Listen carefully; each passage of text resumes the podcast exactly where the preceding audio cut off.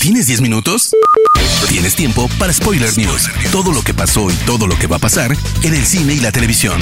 Tu dosis semanal de noticias, rumores e información imperdible sobre la industria del entretenimiento. Spoiler News. Damas y caballeros, ¿cómo están? Sean ustedes bienvenidos a las Spoiler News de Spoiler Time, las noticias más importantes de cine y series en Internet.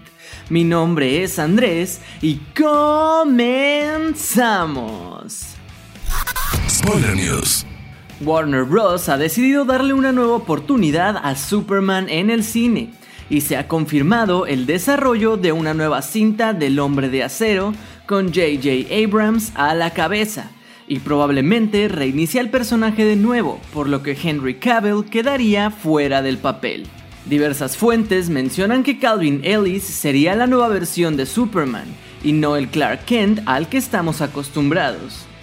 En los cómics, Ellis vive en un universo paralelo al principal de DC, y el kryptoniano, además de ser Superman, es presidente de los Estados Unidos, pues su historia se inspira en Barack Obama.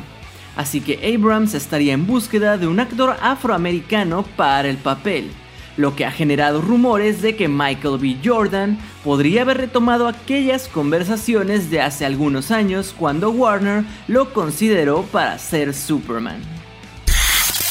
Por fin, después de que a mediados de semana los protagonistas de Spider-Man 3 revelaran varios títulos falsos de la cinta, es ahora Sony Pictures quien aclara la situación y mediante un pequeño video ha confirmado que el nombre oficial de la cinta es Spider-Man No Way Home, que se traduce a Sin Camino a Casa. Las cosas vaya que están empezando a cambiar para el universo extendido de DC, ya que además de la inclusión de Supergirl, Variety ha confirmado que Warner ya está trabajando en una película de Blue Beetle, uno de los superhéroes más longevos en la historia de los cómics. La película se centrará en la versión más moderna del personaje, donde Blue Beetle se presenta como un superhéroe México-estadounidense de nombre Jaime Reyes. Ángel Manuel Soto, director que conocemos por Charm City Kings y La Granja, dirigirá el proyecto, mientras que el guionista Garrett Dunnett Alcocer quien ha trabajado en historias como Miss y el primer borrador del remake de Scarface dirigido por Luca Guadagnino, escribirá la historia. Después de que una cuenta oficial de HBO mencionara que el Snyder Cut no llegaría a México y Latinoamérica antes que HBO Max, cuyo lanzamiento será en junio, ha sido el propio Zack Snyder quien ha desmentido esto. El director ha confirmado que el mismo día del estreno en Estados Unidos, el 18 de marzo, la cinta estará disponible en el resto del mundo, aunque dependiendo de dónde te encuentres, la manera de verlo será diferente. Se han anunciado acuerdos con Apple TV, Cinepolis Click, Prime Video, Google Play, Easy Claro Video y algunas más, donde el largometraje estará disponible durante 21 días y posteriormente volverá a estar disponible hasta que HBO Max llegue a Latinoamérica. Hace rato que no vemos a Emma Watson en un papel grande, y las recientes palabras de su agente Jason Weinberg no ayudan mucho. Según el portal Daily Mail, el representante ha declarado que Watson permanece inactiva, lo que ha reavivado los rumores sobre su posible retiro de la actuación. Al parecer, habría apartado su carrera para dedicar más tiempo a su relación con Leo Robinson, con quien se dice se ha comprometido y ya tiene varios años viviendo en Ibiza. Sin embargo, su representante posteriormente desmintió su propia declaración, asegurando que se refería únicamente a su inactividad en redes y no a la de su vida profesional. Caos, violencia, destrucción y zombies es lo que también nos presenta Zack Snyder, quien regresa al género con Army of the Dead, que ya tiene su primer avance. La historia de la cinta transcurre en Las Vegas, cuando la ciudad se ve afectada por un brote zombie. El adelanto muestra los inicios del apocalipsis dentro de un casino. El desorden y la confusión irán en aumento, pues aprovechando el descontrol de la situación, un hombre contrata a un grupo de mercenarios para llevar a cabo el mayor robo jamás realizado. Por lo tanto, nos encontramos con vibras tanto de Suicide Squad como de Ocean's Eleven, pero con zombies. Recordemos que Snyder ya dirigió Dawn of the Dead, la cual obtuvo buenas críticas.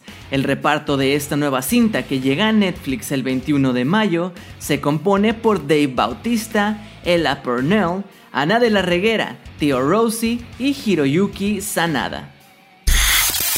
Aquaman 2 ha sido foco de atención por la participación de Amber Heard, quien sigue enfrascada en una batalla legal con su ex esposo Johnny Depp, quien a causa de esto fue despedido por Warner de la franquicia Animales Fantásticos.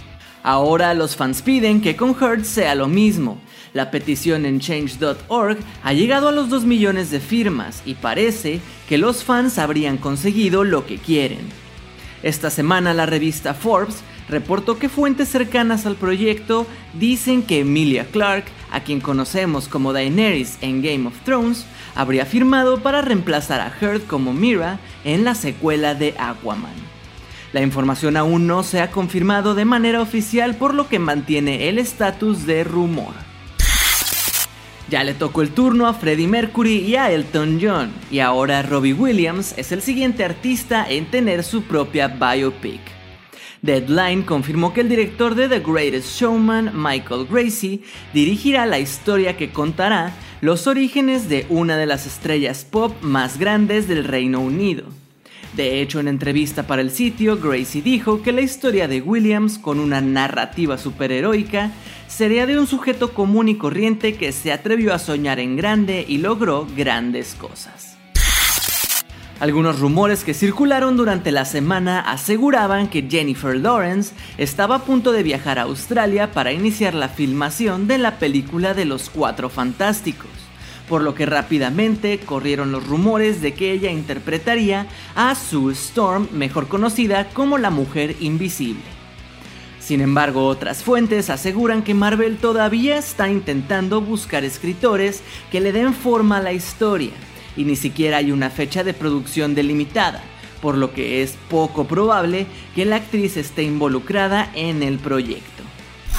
Spoiler News. Pasamos a las noticias de series y les cuento que Gina Carano asegura que no es la única acosada por Disney y que tiene historias que cambiarán el modo en que vemos a la compañía. Tras ser despedida de The Mandalorian, la actriz ha dado su primera entrevista a The Ben Shapiro Show. He visto mucho acoso. No soy la única acosada por Disney. Podría contar historias que pondrían las cosas de cabeza, pero no, sería vender a un amigo. Todos tienen miedo de perder su trabajo. Me enteré de mi despido a través de Twitter. Veo a un creativo orgulloso de anunciar que borraría a mi personaje. No fue lo más bonito. Después me enviaron un correo que en realidad no era para mí y ahí me di cuenta que algunos compañeros intentaron defenderme pero no funcionó. También aseguró que mantiene una buena relación con Pedro Pascal, a pesar de haber tenido una pequeña discusión en Twitter. Ambos nos equivocamos poniendo algunos tweets, pero somos humanos y fallamos. Tenemos opiniones diferentes, pero Pedro es mi amigo y una gran persona. La temporada 4 de The Handmaid's Tale hará su debut el próximo 28 de abril en Hulu. En la tercera entrega que se despidió en 2019, nos quedamos con June, el personaje de Elizabeth Moss, muy mal herida. Sin embargo, el avance no deja dudas de su supervivencia aunque lo cierto es que la cosa no pinta bien para ella, pues sigue atrapada en Gilead, pero con la firme convicción de luchar por su libertad. Netflix estrena en 2021 Jupiter's Legacy, una apuesta que ya cuenta con su primer teaser. ¿Será una nueva obsesión seriéfila?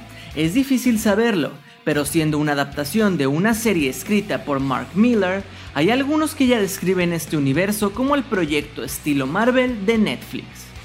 El encargado de llevar la serie será Steven S. D. Knight, quien fue encargado de llevar Daredevil. La serie presenta a un grupo que en 1930 fueron los primeros humanos en recibir superpoderes, y han estado defendiendo al mundo, sin embargo ha llegado la hora de pasar su legado a sus hijos. Spoiler News. Hermoso público, esas han sido las últimas y más importantes noticias de cine y de series de esta semana. No se olviden de seguir Spoiler Time en todas nuestras redes sociales y a mí personalmente me pueden encontrar como Andrés Addiction.